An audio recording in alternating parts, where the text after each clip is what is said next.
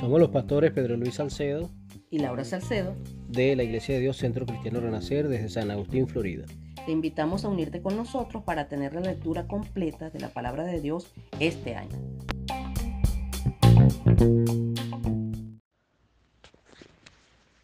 La paz de Dios con todos ustedes, los que escuchen este, esta lectura que me toca el día de hoy en Mateo capítulo 16 donde dice que los discípulos eh, demandan una señal.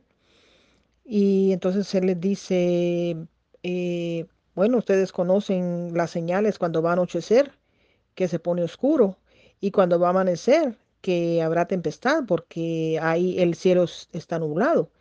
Entonces le dice, hipócritas, que sabéis distinguir el aspecto del cielo, más las señales de los tiempos no podéis.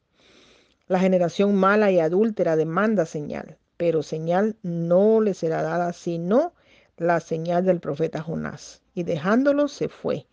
Entonces, y la profeta de, y, la, perdón, la, la, señal de la, de la profecía de Jonás es que predicar el evangelio para que la gente se arrepienta. Y esa es la señal que, él, él, él les va a dar o les está dando, ¿verdad? Por medio de nosotros que para eso estamos en la tierra, para ser discípulos. Y luego está la confesión de Pedro, donde dice que, mm, ¿quién dice, él les pregunta, ¿quién dicen los hombres que es, que es el Hijo del Hombre? Y ellos dijeron, unos dicen que Juan, otros dicen que Elías, otros dicen que Jeremías y algunos los profetas. Y él les dijo, ¿y vosotros qué decís que soy? Respondió Simón Pedro y le dijo, tú eres el Cristo, el Hijo del Dios viviente. Entonces le respondió Jesús, bienaventurado eres Simón, hijo de Jonás, porque no te lo reveló carne ni sangre, sino mi Padre que está en los cielos. Yo también te digo que tú eres Pedro, y sobre esta roca edificaré mi iglesia, y las puertas del infierno no prevalecerán contra ella. Así es que por mucho que el enemigo eh, se vaya en contra de nosotros, no va a prevalecer todas las artimañas que él tenga, porque Jesús ya lo venció en la cruz del Calvario. Y a ti te daré las llaves del reino, le dijo, y de los cielos, del reino de los cielos, y todo lo que atares en la tierra será atado en los cielos, y todo lo que desatares en la tierra será desatado en los cielos. Esa es de la manera que nosotros oramos, ¿verdad? Cuando le pedimos al Señor que desate bendiciones, que, que desate finanzas, que desate todas las cosas buenas que tiene para nosotros y, al, y también que ate, ¿verdad? Toda cosa mala en contra de nosotros. Así es que esa es, nuestra confianza.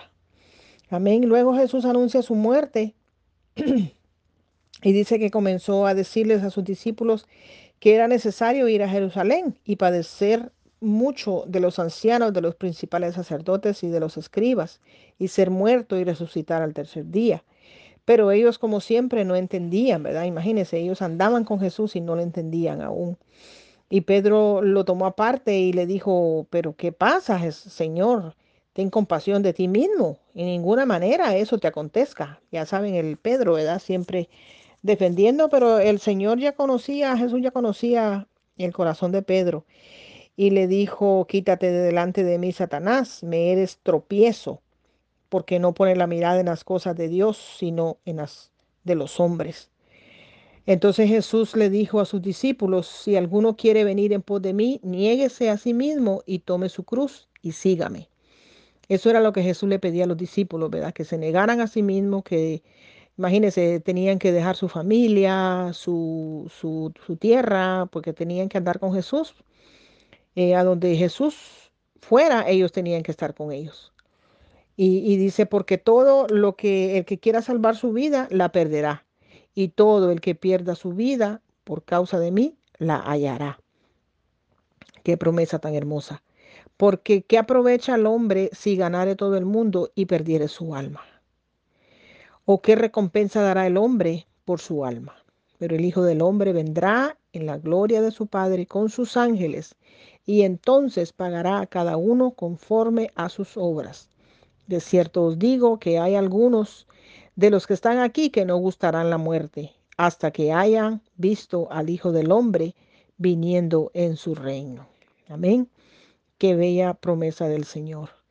Que toda la recompensa, ¿verdad? De nada nos sirve a nosotros ganar de todo en este mundo, tener riquezas, tener esto, tener el otro, pero al final vamos a perder nuestra alma y eso no es lo que Él quiere.